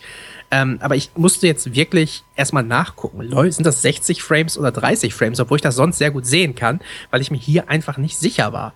Äh, ich habe das gedacht, das könnten 60 sein. Das ist so flüssig, so, so locker, so schnell von den Anim oh, die Animationen gehen so schön einander über. Äh, am Ende waren es nur 30, aber das kann ich dem Spiel nicht mal groß ankreiden. Also äh, äh, ganz, ganz toll optisch und obwohl die Xbox ja häufig mal bei Spielen ein bisschen grafisch zurücksteckt, so, so zumindest so ein bisschen, dass nie die ganz 1080 erreicht werden und so weiter. Also wenn das die neue Messlatte ist, dann erwartet uns noch einiges Tolles auf der Xbox grafisch. Ich muss echt sagen, also so mit Rise of the Tomb Raider und jetzt auch mit, mit Star Wars Battlefront ist, glaube ich, Next Gen wirklich bei Next Gen angekommen. Mhm. Es gibt Rise of the Tomb Raider ja auch für die 360, wo ich gesehen habe, dass es auch okay aussieht, aber wenn man Rise of the Tomb Raider spielt, muss das eine Next-Gen-Plattform sein. Oh, es, es, sieht wirklich gut aus. Ich habe mir Vergleichsvideos angeschaut und ich war erschrocken fast, wie viel die aus der 360 noch rauskitzeln. Also äh, sprich hm. definitiv für die Entwickler. Und für die Engine. Mhm. ähm, ja, die Frage ist, wie, wie, wie viel Lobhudelei nimmt man jetzt noch für, für Rise of the Also, das Schöne ist, was ich auch vorhin im Vorfeld schon zu dir gesagt habe, du hast einen relativ, den Start fand ich jetzt gar nicht mal so beeindruckend. Also das sieht alles ganz nett aus auf diesem Berg und die Weitsicht und hinterm Horizont, wenn da diese, dieser Sturm aufkommt und die Sonne verdrängt, das ist schon ziemlich fett. Aber jedes Mal, wenn du denkst, jetzt hast du alles gesehen in Rise of the Tomb Raider, dann legen die noch einen drauf. Ich, ich habe jetzt, ja. ich glaube, ich nähere mich langsam der 20-Stunden-Marke und wie gesagt, ich bin kurz vorm Finale mhm. und ich habe wirklich fast alle Tombs bisher gemacht und gerade in den Tombs, äh, in diesen optionalen Gräbern oder in den Herausforderungsgräbern, was auch immer, gerade da strengen sie sich halt echt an. Also da teilweise gibt's, geht dann auch die Kamera so zurück und du hast so einen Panoramablick auf das Ganze und dieses ganze Gebilde einfach in, in all seiner Pracht anzuschauen. Und jedes Mal, wenn du denkst, okay, krass, jetzt, jetzt habe ich das Highlight gesehen, kommt noch irgendwas, noch krasser, noch bessere Lichteffekte, mhm. wo du einfach denkst, hey, die, bis zur letzten Sekunde überraschen die dich einfach mit Set-Pieces, die aber, wie gesagt, nie künstlich wirken. Es wirkt in dieser Welt immer sehr homogen und immer so, ja klar, macht natürlich Sinn, dass das so und so aussieht, weil die haben das ja vorher auch so und so besprochen, dass das so und so ist. Aber du, du stehst einfach da und dir fällt die Kinnlade einfach auf den Tisch. Das ist einfach, hat, geh weg, ich will die Infotexte nicht haben, ich möchte einfach nur eine Minute dastehen, die Kamera kreisen lassen und ihre Haare im Wind wehen, während sie hinten den Bogen spannen. Wahnsinn, Wahnsinn. Und, und so ähm, sehr es mich manchmal auch stört, dass ich keine Minimap habe, es sind dann diese Momente, wo ich froh bin, dass es keine großen HUD-Elemente gibt, äh, weil ich einfach diese, diese Pracht in ihrer ganzen Schönheit genießen kann. Weißt du, in anderen Spielen, dann gehe ich rein, dann muss ich HUD-Elemente deaktivieren und so weiter. Hier, du hast nichts groß, äh, es ist trotzdem alles logisch auf die, die Tasten des Controllers irgendwie gelegt, selbst solche Sachen wie Herstellung, du kommst auch wieder ganz gut rein, wenn du mal ein paar Tage nicht spielst. Aber wenn du dann echt so diese schönen Szenen hast, dann, dann ist es toll, dass der Bildschirm einfach frei ist und dir das in seiner ja, ganzen Pracht präsentiert. Ja. Vor allem du, du hast ja auch vorhin schon gesagt, es gibt auch noch Details. Es ist nicht so, dass man sagt, okay, du hast hier ein tolles Panorama und dann ist cool oder hey, du hast hier Lichteffekte, sondern auch wenn du irgendwo hingehst und Details anguckst, an Stellen, wo du nicht mal hinlaufen kannst, wo du nur, wenn du mit dem Bogen zielst und zoomst, nur dann siehst du das und selbst dann ist da noch ein Haufen irgendwelche toten Köpfe, die aufeinander gestapelt oder alles wirkt wirklich handcrafted, wie sie es immer sagen. Und, und das Gefühl hat man einfach das ganze Spiel hindurch. Und äh, wie gesagt, man könnte da jetzt noch tausend Stunden drüber reden, wie wunderschön dieses Spiel ist. Es ist einfach, ja. ich weiß, ich, ich, ich, ich sehe das jetzt schon vor mir. Nächstes Jahr kommt das für PC und PS4 und alle sagen, nee, bei euch sah das doch scheiße aus und bei mir sieht das viel besser aus. Ganz im Ernst, auch mit 60 Frames und auch mit Anti-Aliasing. Du wirst mich trotzdem nicht mehr aus, so sehr aus den, aus den, aus den mhm. Socken hauen wie jetzt. Also wow, wow, ja. wow, wow. Sehe ich genauso. Und ich freue mich genauso darauf, wenn das Spiel, ich glaube im Februar oder wann es kommt, für, die, für den PC kommt oder April, Anfang des Jahres auf jeden Fall. Echt Anfang? Äh, ich dachte Ende. Ja. Ne, PS4 ist Ende des ah, Jahres ah, okay. dran und PC ist äh, Anfang des Jahres dran. Ähm, und ich werde es definitiv dann nochmal spielen. Ähm, einfach weil ich das Spiel jetzt schon so genieße. Hm. Äh, aber es ist tatsächlich so. Also ich, ich bin gerne jemand, der, der, der ab und an meckert über die, die Xbox One, aber hier, also wer, wer hier über die technische Seite des Spiels meckert, weiß ich nicht, der, der sollte aufhören zu spielen. ich stelle die Frage an der Stelle und nicht zum Abschluss. Wäre Rise of the Tomb Raider für dich ein Titel, wo du sagst, wenn du dir eine äh, Xbox holen willst, dann dafür? Ja, definitiv. Also ich, ich finde, das ist ein Systemseller. Ähm, sei es vom Umfang, sei es von der Machart, sei es von der Geschichte das ist wirklich ein Spiel, was, was Konsolen verkaufen sollte. Also ich hoffe, dass es Konsolen verkauft. Ich meine, wir haben jetzt viel über die ähm, Verkaufszahlen gelesen, die ähm, nicht besonders gut sind, was aber auch nicht überraschend ist bei einem Exklusivdeal. Plus ähm, Zeitraum von Fallout 4. Genau, absolut bescheuerter, bescheuert gewählter Veröffentlichungszeitraum. Ähm, und gerade bei Square Enix, die sich bei, bei Tomb Raider vor zwei Jahren beschwert haben, dass sich das Spiel schlecht verkauft hat, ja. äh, dass die dann, also es ist in jeglicher Art und Weise absurd, was da gemacht wird in meinen Augen. Ähm, aber ich, also ich denke, das ist tatsächlich, wenn, hätte ich keine Xbox bisher gehabt, wäre das der Grund gewesen, um mir einen zu kaufen, weil ich liebe die Reihe, ich liebte den Vorgänger. Ähm, ich glaube, viele Kritikpunkte, die Leute mit den vorherigen Spielen hatten, die wurden behoben. Auch gerade sowas, ich meine, das letzte Spiel war in vielerlei Hinsicht eine Quicktime-Orgie. Es gab sehr viele Quicktime-Events und viele Leute kommen da nicht drauf klar. Und Rutschpartien. Yay! Genau. Und, und natürlich gibt's das auch noch, aber es ist deutlich zurückgefahrener. Hm. Ähm, selbst diese ganzen äh, äh, ich sag jetzt mal, Folterszenen. Also wenn du stirbst, die so super, ähm, super heftig sind. Da gibt's noch ein paar von im Spiel, aber es ist nicht mehr so in your face, wie es im letzten Teil war, dass jede falsche Entscheidung dann unmittelbar eine, eine grausame Todesentscheidung wird. also das ist dann eher so, oh, ich habe den Boden nicht gesehen und fall in eine Stachelgrube. Was logisch ist, dass da eine Stachelgrube ist, wenn hier irgendjemand einen Schatz verstecken möchte. Also, das, das wird gut gemacht und ähm, ja, also wie gesagt, wer, wer bisher gezögert hat, sich eine Xbox One zu kaufen und Tomb Raider mag, äh, jetzt ist der Zeitpunkt und es gibt tolle Deals momentan. Ich habe den, ich habe das ja mittlerweile auswendig gelernt, auch äh, eben, wo wir mit Tim äh, gesprochen haben. Die ludonarrative Dissonanz. Kling.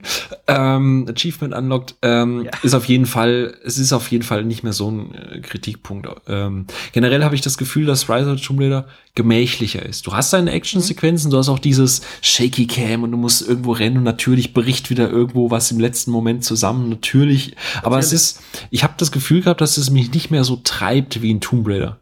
Mhm. Ähm, ich meine, allein bei Tomb Raider, wenn du an den Anfang denkst, äh, Button, Button, Button, Hang hoch, Hang hoch, links, rechts, rechts, Button, Button, Button.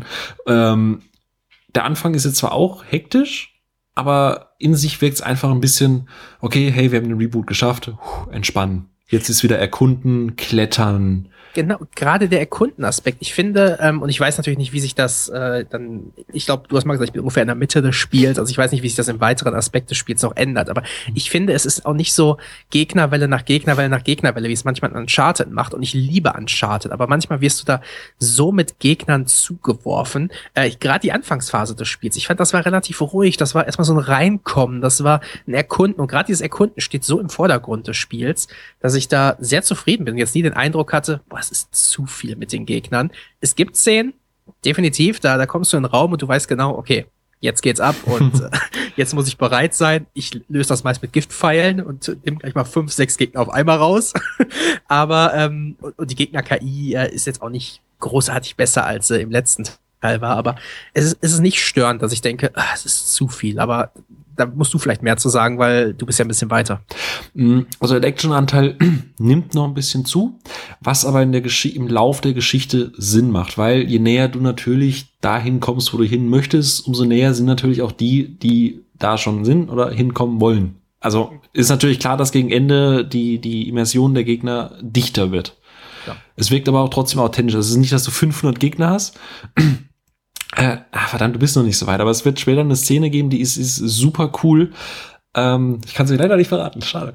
Ähm, Finde ich gut, dass du nicht verraten kannst. Es, äh, aber äh, es sind, glaube ich, sieben, acht Gegner. Es fühlt sich viel mehr an, was auch an einem Schwierigkeitsgrad liegt, weil die einfach wahnsinnig viel aushalten und auch wenn die KI nicht die allerbeste ist, trotzdem gut zielen und sich auch smart in Gruppenbewegungen. Also du wirst später halt auch so ausgebildetere Soldaten treffen und die sind dann schon ein bisschen smarter als diese, diese Raubeine, die von der Straße äh, rekrutiert wurden. Ich liebe es, dass die kommunizieren teilweise, dass dann einer zum anderen sagt, weißt du was, ich presche mal vor oder sowas. Mhm. Das ist auch so, wieder, wo, wo wir über Details gesprochen haben, das ist auch wieder sowas. Was du vorhin noch angesprochen hast, ist äh, von, der, von der Bedienung her, dass man sehr schnell Sachen herstellen kann. Und da wollte ich vorhin schon einhaken. Ich habe selten ein Spiel mit Crafting erlebt, das so einfach und unkompliziert Crafting ermöglicht, oder? Stimmt. Äh, Im Grunde genommen, also wenn wir jetzt mal absehen von den regulären Lagerfeuern vom Craften her, mhm. aber auch unterwegs. Eine Sache von, von den Bumpern einfach. Du drückst Bumper links oder Bumper rechts und du stellst was her. Oder du nimmst einen, einen Molotow auf und hast dann, wenn du dann den Bumper drückst, wird automatisch ein Molotow hergestellt. Also es ist einfach und simpel. Und wie gesagt, ich habe das ganze Wochenende nicht gespielt, weil Fallout hat mich so gepackt und dann habe ich gesagt, lässt der Tomb Raider mal so vier, fünf Tage liegen. Ich bin reingestiegen und war direkt wieder drin. Und das, weiß ich, passiert mir bei einem Witcher zum Beispiel nicht. Da muss ich erstmal wieder überlegen, äh, mhm, ja. wie war das nochmal ausweichen, welcher Spruch für was. Äh. Ja. Ähm, wir haben ja, äh, beziehungsweise das Crafting, es gibt ja, wie gesagt, zwei Arten von Crafting. Du kannst dich ans Lagerfeuer setzen und kannst dann die Sachen, die du findest, ähm, in Waffen investieren. Ähm, das heißt, du hast natürlich äh, für jede Waffe, glaube ich, also jeden Waffentyp, du hast Bogen, du hast Pistole, Maschinenpistole und Schrotflinte. Und ich glaube, für jeden gibt es zwischen zwei und vier Varianten. Also es gibt natürlich einen einfachen Astbogen, dann gibt es so einen Hornbogen und jeder hat halt eine komplett eigene Funktion. Der eine lädt schneller durch, der andere hat mehr Durchschlagskraft, ist dafür aber super langsam beim Spannen. Ähm, da kannst du dich so ein bisschen auf deinen eigenen Spielstil eben drauf eingewöhnen. Ähm, aber im Gegensatz zum Vorgänger musst du viel mehr auf dein, dein äh, ja, darauf achten, was du halt ge äh, gesammelt hast, auf deine Goodie, auf deine äh, Items, die du hast. Also es ist nicht mehr so, dass du eine Kiste aufbrichst, dann 50 Schrauben findest und aus den 50 Schrauben kannst du plötzlich ein Lederteil bauen oder so irgendwas wie im Vorgänger, ja. sondern wenn du äh, den Griff verstärken möchtest, der braucht Leder und eine, eine, eine Stahlnaht, dann musst du halt auf die Jagd gehen und zehn, äh, zehn Rehe von mir aus das, das Fell abziehen ähm, und, und äh, irgendwie eine Stahlschraube finden. Und das wirkt irgendwie jede, alles, was du anbaust, wirkt irgendwie tatsächlich erarbeitet. Es ist nicht mehr wie vorher, dass du sagst, okay, ich habe 50 Schrottteile und daraus baue ich mir einen Schalldämpfer, sondern du musst dir das erarbeiten. Das ist nicht dieses übliche Point-and-Click-Adventure-Prinzip wie, äh, so, ich habe hier einen, einen Eistee, ich habe hier einen Kuhkopf und daraus baue ich ein Auto. genau. Ja, das ist das, was ich glaube ich schon fünf oder sechs Mal im Cast gesagt habe. Es ist sehr logisch alles. Also es ist äh, und es, es lädt auch dazu ein, viel zu plündern. Also ähm, im Vorgänger habe ich teilweise gesagt, ach, weißt du was, ich muss hier den, nicht jeden Gegner plündern, der äh, zu Boden fällt. Hier weiß ich genau, ich mache das, weil die könnten immer irgendwelche Crafting-Teile dabei haben. Und äh, wenn es dann am Ende genau diese eine Schraube ist, die mir fehlt, würde mich das ärgern. Hm. Was ich noch ansprechen wollte, ähm, wir haben ja schon gesagt, du kannst Tiere und so weiter erlegen. Was ich schön fand, ist, dass die Welt, in der du dich bewegst, so ein eigenes Wildlife hat, so ein eigenes äh, Ökosystem. Du hast ja äh, diese Gräber und du hast natürlich auch Höhlen, die du erkundigen kannst, wo auch vielleicht erstmal gar nichts drin ist, außer vielleicht ein paar Pilzen, die du für deine beliebten Giftpfeile sammeln darfst. ähm, aber es kann auch mal passieren, dass du dann später in diese Höhle noch mal reingehst und plötzlich kommt der Hinweis, Achtung, exotisches Tier ist in der Nähe. Und dann gehst du in diese Höhle rein und plötzlich ist dann ein Rudel Wölfe oder ein fetter Grizzly. Und das finde ich ziemlich cool, weil äh, die, du hast immer das Gefühl, die Welt lebt. Ja, definitiv. Und so ein Kampf gegen einen Bär ist äh, echt eine coole Geschichte. Ja, und sehr herausfordernd. Ich meine, man hat ja einen äh, relativ am Anfang, der geskriptet ist, aber ähm, aber wenn man später mal so, so auf einen Bären so trifft, äh, Beine in die Hand nehmen. Oder gut vorbereitet sein. Aber selbst Wölfe, einfach von ihrer Masse her, wie gesagt, man kann sich viel mit Giftpfeilen helfen. Das ist mein Allheilmittel gegen all das. Rudelwölfe, Giftpfeil rein, ist ja die Sache. Äh, aber es ist trotzdem, es, es weckt einfach, ähm, also im Vorgänger war es ja so, bist du gegen Wolf angetreten, liefst immer auf ein Quicktime-Event fast raus. Ja. Hier glücklicherweise nicht so, weil ja, du, du kannst das vorher einfach alles ausschalten. Und ähm, es kommt dann wahrscheinlich gar nicht als ein Quicktime-Event, weil der Kampf anders abläuft. Also das ist, ähm, ja, so die, also man hat wirklich das Gefühl, als hätten sie auf die Kritikpunkte des Vorgängers gehört, finde ich. Ja, das äh, zum Glück, Gott sei Dank. Ähm, ja, haben wir irgendwas vergessen? Ich glaube nicht. Ich bin auch noch mal gerade meine Notizen durchgegangen. Also ich glaube zum Großteil, ich meine, es ist eh fast so die ultimative Lobhudelei, die wir hier gemacht haben. Äh, auch wenn wir ja hier und da so ein paar Kritikpunkte haben. Aber es ist halt auch alles Meckern auf sehr hohem Niveau, glaube ich. Mhm. Ähm, wenn man, wenn man den Vorgänger nicht mochte, glaube ich, hat man schwer, dass man diesen Teil mag, weil ähm, er macht zwar viel besser, aber im Grunde genommen, es ist weiterhin das Tomb Raider, was wir mochten, halt in einer ja, deutlich expandierteren Version. Und aber wenn man den Vorgänger mochte, dann, dann sollte man echt nicht lang zögern. Also ähm, gut, wenn man sich keine Xbox One kaufen will, das kommt ja auf andere Plattformen, aber es ist echt ein tolles Spiel und die Wartezeit darauf lohnt sich. Ich glaube, das ist ganz wichtig zu sagen. Und ähm, jetzt habe ich vergessen, was ich sagen wollte. Genau, vielleicht noch eine nette Kleinigkeit äh, für alle, die vielleicht auch streamen auf Twitch. Das ist ein cooles Feature, worüber man leider sehr wenig liest. Ähm, du kannst, wenn du im Level, äh, im, im, im Spiel voranschreitest, bekommst du Boxen, Kisten, die kannst du im Menü öffnen. Und dort bekommst du so Spielkarten sag ich mal, ich, ich weiß gar nicht, wie, wie genau die heißen. Und wenn du, äh, es gibt ja neben dem Singleplayer-Modus gibt's noch den, ähm, ah, wie heißt der denn? Expeditionsmodus. Den Expeditionsmodus. Und äh, Expeditionsmodus ist im Prinzip, du kannst, glaube ich, äh, dir gewisse Areale äh, spielen, nochmal und dir eben die Bedingungen ändern. Zum Beispiel, dass alle Gegner große Köpfe haben. Oder dass alle Gegner unter Feuer stehen und nicht mehr auf Feuerschaden reagieren. Wenn man die entsprechenden Karten halt hat. Genau, und das Coole ist, wenn du streamst, ähm, können die Leute, kannst du ein Vote starten äh, und, und die Leute können dann im, im Twitch-Chat quasi für Option 1 oder 2 voten und entsprechend wird das Spiel dann adaptiv angepasst, wie die Community reagiert hat. Finde ich ein sehr cooles Feature. Okay, das ist tatsächlich ganz cool. Ähm, es gab ja im Vorfeld noch so ein bisschen Kritik wegen dieser ganzen ähm, DLC-Sache mit den Expeditionskarten. Ich weiß nicht, hast du den Modus schon mal groß ausprobiert? Also ich habe so das Gefühl, ähm, dass man diese Währung, die man dafür kriegt, äh, auch ganz gut in der Kampagne scheinbar kriegt. Ich krieg das komplett um die Ohren geschmissen. Also ich glaube, die teuerste. Kiste kostet irgendwie 10.000 Coins und ich habe, glaube ich, 20 oder 30.000 mhm. Coins. Also, hm. ähm, es wurde im Vorfeld definitiv heißer gegessen, als es ist. Ja. aber, aber, gut, wir, wir hören natürlich, DLC ist drin, du kannst Karten kaufen für einen extra Modus. Äh, Im ersten Moment, man ist natürlich vorsichtig, aber ich, ich finde es gut zu sehen, wenn man dann so ein bisschen spielt, okay, du musst kein Echtgeld investieren. Nee, also nicht höchstens vielleicht in das Season Pack oder entsprechend halt in das, was da noch in Zukunft kommen wird. Ich vermute mal, es wird wieder optionale Gräber oder irgendwas geben. Ähm, da freue ich mich aber im Gegensatz zum Vorgänger wirklich sehr, sehr, sehr drauf. Ja, und trotzdem warte ich ab, was am Ende wirklich drin ist. Also äh, äh blind kriegt keiner ja. Nee, nee, nee, das, das auch nicht. Das, das auch nicht. nee, cool. Ähm, wie gesagt, ich äh, werde jetzt auch nach dem Cast gleich wieder weiterspielen. Ich, äh, ich schnuppere äh, am Finale, hoffe ich. Ich bin sehr gespannt. Ich hoffe es, also ich mochte das Finale im, im Vorgänger wirklich gern. Ich habe da auch nichts dagegen gehabt, gegen dieses äh, Mystery-Shootout-Gedöns. Ich bin aber mal gespannt, wie sie es diesmal lösen. Ähm, ja, ansonsten, ähm, wow, also ich glaube, ich möchte jetzt nicht sagen Goti, aber äh, mit eins der besten und für mich befriedigendsten und äh, äh, den Vorschusslorbeeren oder dem Hype am gerechtesten gewordene Spiel dieses Jahr. Ja, also definitiv bei mir auch ähm, Game of the Year Anwärter. Also ich glaube, es wird für jegliche Art von Spiel in diesem Jahr für mich persönlich schwer, ähm, Witcher 3 zu verdrängen, einfach weil ich, ähm, ich meine, 150 Stunden sprechen für sich alleine. äh, aber ganz ehrlich, also ähm, wäre The Witcher in diesem Jahr nicht da gewesen, dann äh, wird Tomb Raider sowas von diese Krone mitkämpfen. Trotz Fallout 4?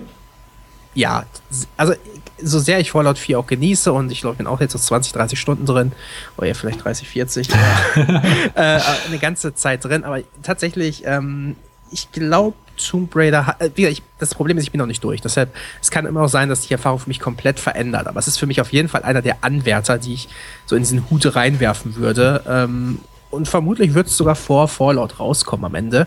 Äh, aber ich, ich will mal abwarten, vielleicht passiert irgendwas am Ende, wo ich sage, oh Gott, das ruiniert jetzt meine Erfahrung. Aber ich bezweifle so ein bisschen, dass es passiert. Ja, also würde mich auch sehr wundern. Wir haben ja doch eine sehr ähnliche Auffassung von dem Spiel mhm. und es würde mich echt wundern. Aber ich äh, verfolge dir äh, quasi gespannt auf Twitter, ähm, dass du da noch zu sagen hast. Und ich hoffe, dass wir am Ende beide sehr mit einem Grinsen aus diesem Spiel gehen und gleich Bock haben, nochmal äh, einen Durchlauf zu starten und noch die letzten Boni dann äh, oder die 100 Prozent dann quasi wirklich voll zu bekommen. Ja, und dann uns auch einfach auf den, wie gesagt, wenn der Season Pass gut ist, hey, ich zahle gerne meine, meine Kohle, wenn die mir da weitere Gräber bieten oder äh, vielleicht eine weitere Story-Komponente irgendwie, äh, dann zahle ich liebend gerne meine Kohle. Und dann glaube ich, wenn, wenn das Spiel gut ist, freue ich mich auch darauf, dann da mehr für zu bezahlen.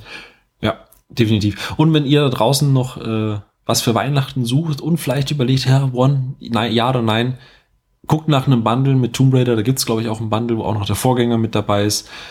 Ich glaube, ich habe noch nie besser in The One investiert als mit dem Spiel. Und ihr müsst auch nicht mehr warten bis nächstes Jahr, weil wirklich, ihr wollt wirklich nicht warten. Das Spiel will gespielt werden.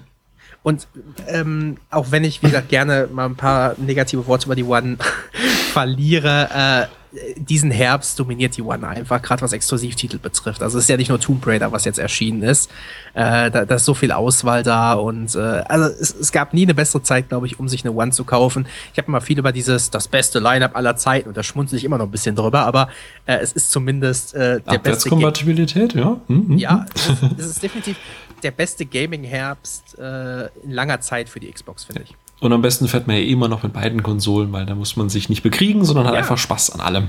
Konsolenkrieg ist eh lächerlich. Ja. Ich hatte zwar noch keine PS4, aber